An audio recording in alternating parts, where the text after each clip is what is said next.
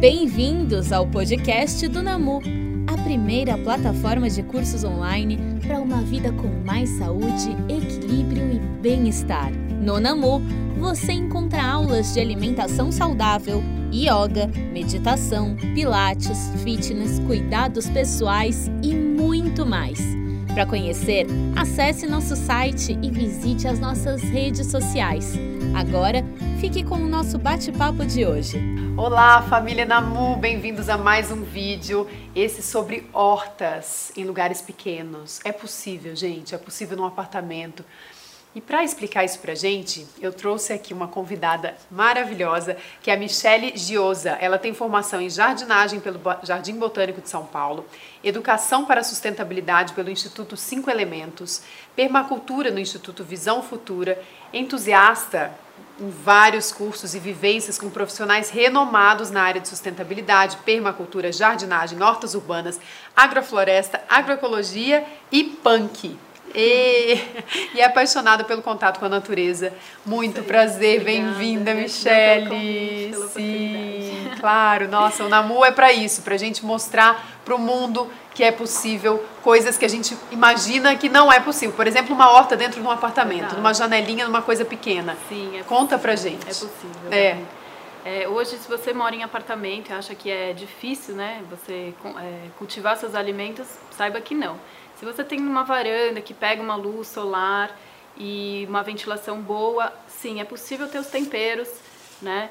É possível ter é, ervas medicinais e até frutíferas dá para cultivar em apartamento. É mesmo? Sim. Qual frutífera, por exemplo? Um limão, por exemplo, uma jabuticaba. Se pega bastante sol, porque a frutífera precisa de bastante sol. Se você tem aquela varanda que pega sol o dia inteiro, a frutífera vai super bem. Mas não vai virar tipo uma árvore gigante assim na sua varanda? Não, não. ela, é... ela, ela vai se, se adaptando Sim, ao espaço? ela vai crescer do tamanho proporcional ao vaso, né? Ah. Mas é possível, eu já fiz alguns projetos muito, muito legais de frutíferas na, na varanda. Assim. É mesmo, e dá certo dá então. Certo, que bacana. Certo. E como, por exemplo, você, quais são os cuidados básicos assim? O que, que você tem que fazer para manter uma frutífera, já que a gente está falando delas? é, com, enfim, com... O essencial é a adubação. Tá. Né? A frutífera ela exige um pouco mais de adubação com mais tempo, assim. Então, e, e caprichar na rega e na luz solar. São os itens básicos para a frutífera dar certo. Entendi.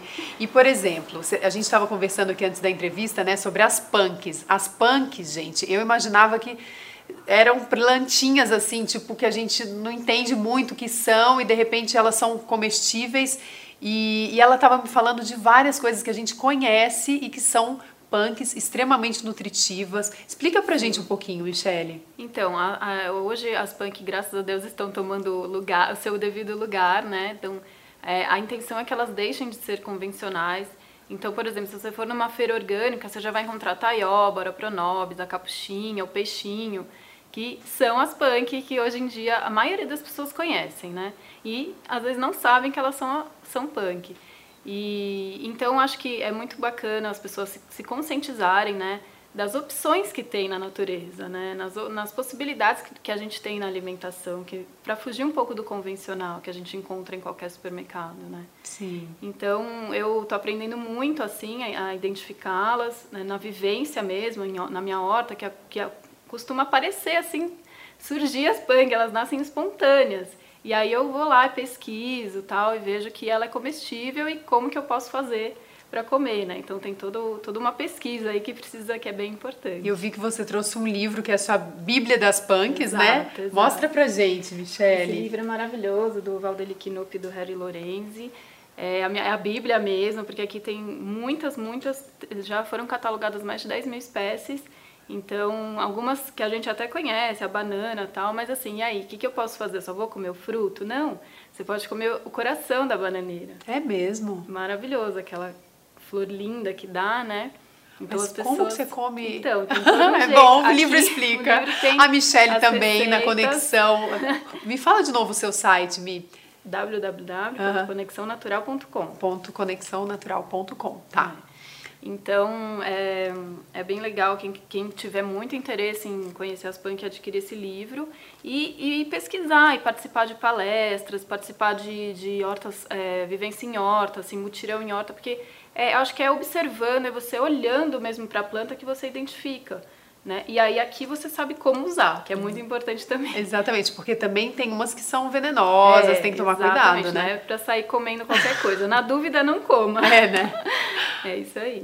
Entendi. E a adubagem, é, Michelle, a gente sabe que uma composteira doméstica não é muito fácil, né? A gente fazer uma, uma composteira, mas é possível e é o melhor adubo. Sim, com certeza. Em apartamento, principalmente, eu recomendo a composteira com as minhocas, né? Que é o minhocário que você pode comprar pronto, já tem várias, vários é, fornecedores que fazem ah, já o material, né, que normalmente são caixas de plástico, já vem a minhoca, já vem a serragem, então você compra o kit minhocário, tem vários tamanhos, então, ai, moro num apartamento muito pequeno, não tenho espaço.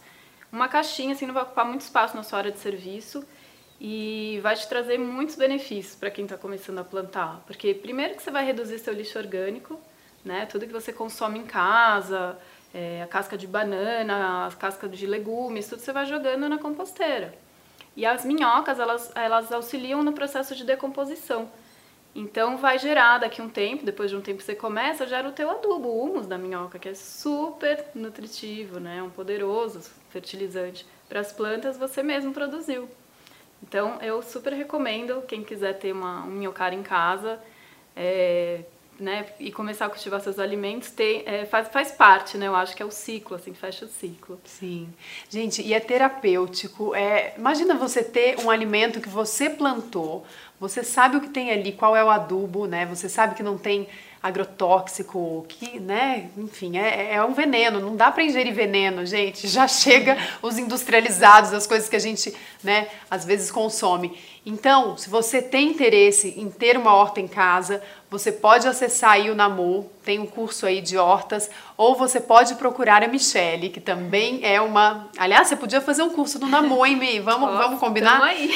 É, e se você quiser, óbvio, outros cursos, né, para uma vida saudável, no Namu também tem uma, um plano anual que é incrível, que a gente fornece todos os cursos e, enfim, você simplesmente vai comer bem, se exercitar, dormir bem, mindfulness, tem de tudo. Me fala sobre as pragas numa horta. Bom, as pragas, sim, é uma coisa que todo mundo tem um pouco de medo, né? Ai, mas vou plantar e vai começar a vir bichinhos. Gente, a, se uma planta está doente, é porque tem alguma deficiência, algum desequilíbrio.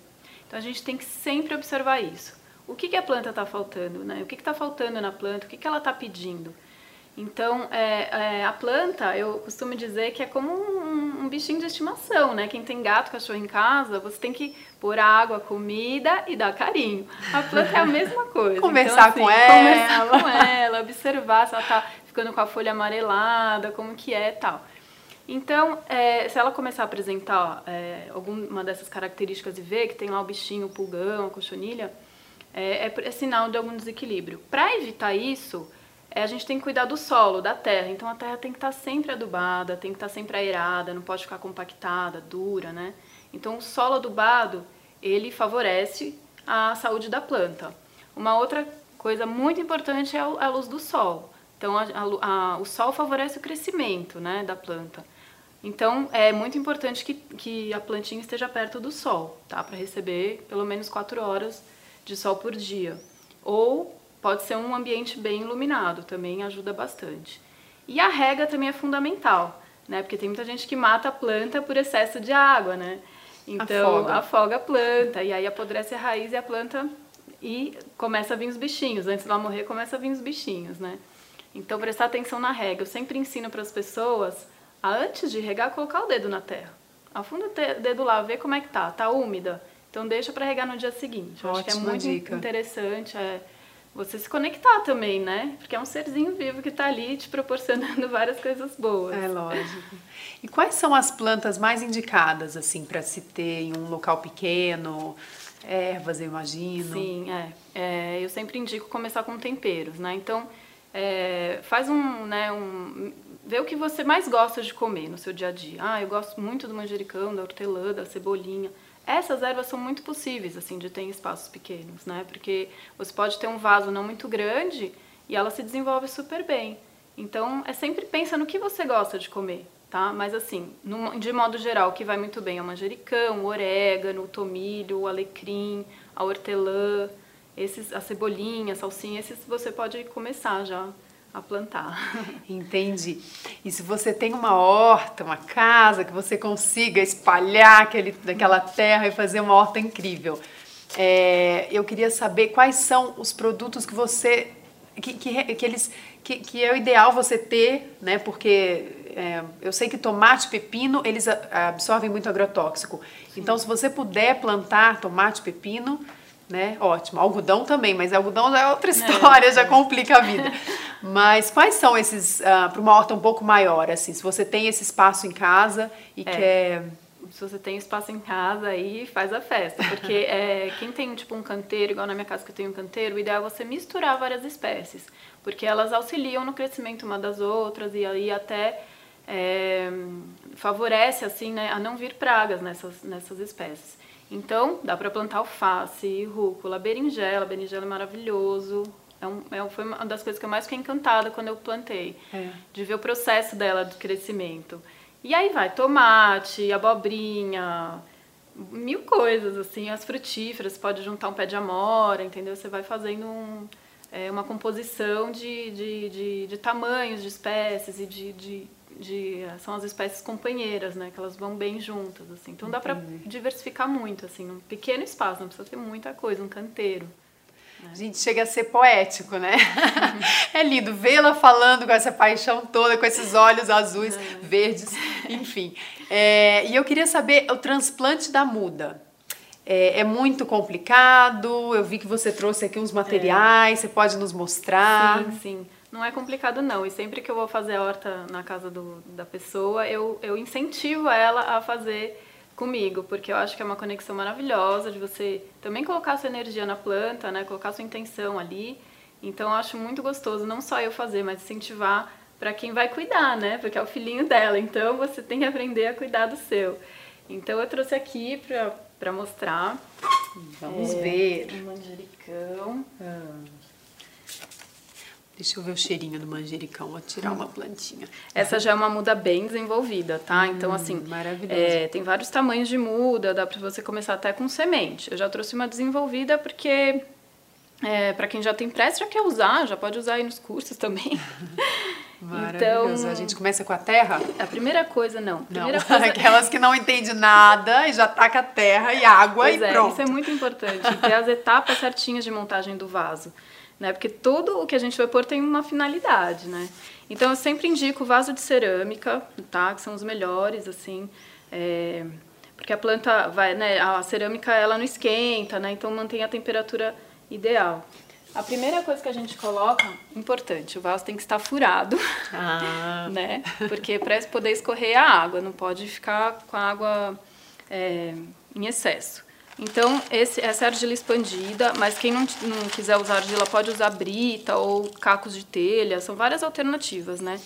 A gente enche o, essa camada aqui de argila até tampar o furinho que tá ali no, no fundo do vaso. Aí, então, a base é argila expandida. É argila expandida Depois a gente usa uma manta de drenagem que ajuda também a, a a absorção da, dos nutrientes, para os nutrientes da, da planta, não, da terra, não saírem. Né? Então a, a manta é para isso, é para drenar. E quem não quiser usar pode usar uma camada de areia também, é uma outra alternativa. Então coloca, já tem a, a, a base do vaso para a planta se manter ali para a terra não sair toda para fora. É, não vamos fazer uma lambança é. no apartamento, né, pessoal? A gente põe o cobertorzinho da planta. Aí uma terra, um substrato, tem que ser uma terra bem preta, né? Já com, com humus de minhoca, com esterco, uma terra bem adubada. Já vende pronta, assim, em lojas de garden e tal. Se você quiser fazer também pode. Então eu coloco uma camadinha de terra. Já para quando transplantar, ela já sentir que tem uma terra recebendo ela. Entendi. É um filho mesmo, né? É, com certeza. Temos que acolher. Mas é um filho que te dá tanto prazer tanta também, alegria, tanta alegria, né? né? Tão, tanta então, nutrição. É, essa muda ela veio já num vaso de plástico. Se você quiser uma muda menor, normalmente elas vêm naqueles saquinhos, né? E também é o mesmo processo, é você vai apertando assim para descompactar, soltando a terra assim um pouco. Tá. E aí com muito cuidado já deixa meio que perto, com muito cuidado vai puxando. E aí ela sai aqui, já tá com um torrão bem grande. Nova casa, amiga. É. e aí faz um, uma covinha e encaixa a plantinha lá nessa covinha. E finaliza o vaso com mais terra. Centraliza bem, né, para ela ficar certinha. Sim. E aí a gente já poderia regar no, Sim, no momento é do, muito do importante transplante. quando faz o transplante fazer uma rega, porque é, é o momento que a planta precisa se adaptar ao novo espaço, Entendi. né? E Então, aí essa rega, é, eu vi que você trouxe um, um regador com, com um, furinho, né? É, eu gosto muito desse aqui para vaso, porque ele não encharca. Certo. Né? Então, ele vai focado. Ele vai focado. A rega é muito importante é, regar só na terra. Nunca regar na, em cima da folha, porque pode causar fungo e amarelar, entendeu? É mesmo. Gente, eu, eu dou banho nas plantas. Eu acho que eu tô precisando de um curso Então, do por Namor Isso que é importante de horta. a gente sempre observar antes de regar, colocar o dedo na terra. né? Sim, aquela dica que você deu é fundamental. E é muito importante também os horários da rega. Ah, é? né? Ou você rega pela manhã, bem cedo, ou final da tarde, que são os horários que o sol já tá, não está tão quente e a, e a água não evapora. Entendeu? Então é muito importante ter esse cuidado com a planta e desses horários né, de rega. Gente, tá exalando aqui. Maravilhoso. Uma outra coisa que eu gosto de colocar em vaso é um acabamento, que é que pode ser folhas secas ou aparas de grama, né? Às vezes, ah, onde que eu encontro isso? Às vezes tem uma praça perto da sua casa, vai lá e colhe umas folhinhas secas, ou no prédio, né, no jardim do prédio. Aí consegue é, fazer. Esse, esse, essa cobertura do solo é importante para manter a umidade da Ah, terra. entendi. E protege também na questão do, dos, do, Dos bichinhos. dos bichinhos, Dos né? bichinhos das pragas, extras. exatamente. Então, acho que dá um acabamento bacana, Ah, protege, né? Sim. E, mas aí você põe o adubo aí por cima dessa, dessa É, na hora da adubação, você, você dá uma Afasta, cavadinha, é, tá. dá uma cavadinha na terra, afasta um pouquinho. É, entendi. E aí eu sempre faço um charminho, que é colocar o nome, Fofo. né? Porque tem que Deixa colocar... me ver, você fez até um coração, manjericão. Gente, que, É um que charme, né? É. E às vezes as pessoas plantam tanta, tantos temperos e aí confunde. Ai, mas qual que é qual? Então já tem a, pla- a plaquinha para A identificar. plaquinha, tá vendo? Que, que terapêutico. Amei, Michele, obrigada Eu pela agradeço, aula, incrível. E, bom, é isso, gente. Querendo ver mais cursos do Namu, querendo ver mais vídeos do Namu, acessa aí o sininho, liga ele para você receber as notificações e esteja sempre conosco para continuar pegando dicas e ensinamentos e uma vida saudável, né? E, enfim, nutritiva. Obrigada mais uma vez. agradeço. Te vejo em breve aqui num curso, Tá hein? Por certo. favor. Obrigada. Muito obrigada. tchau, tchau.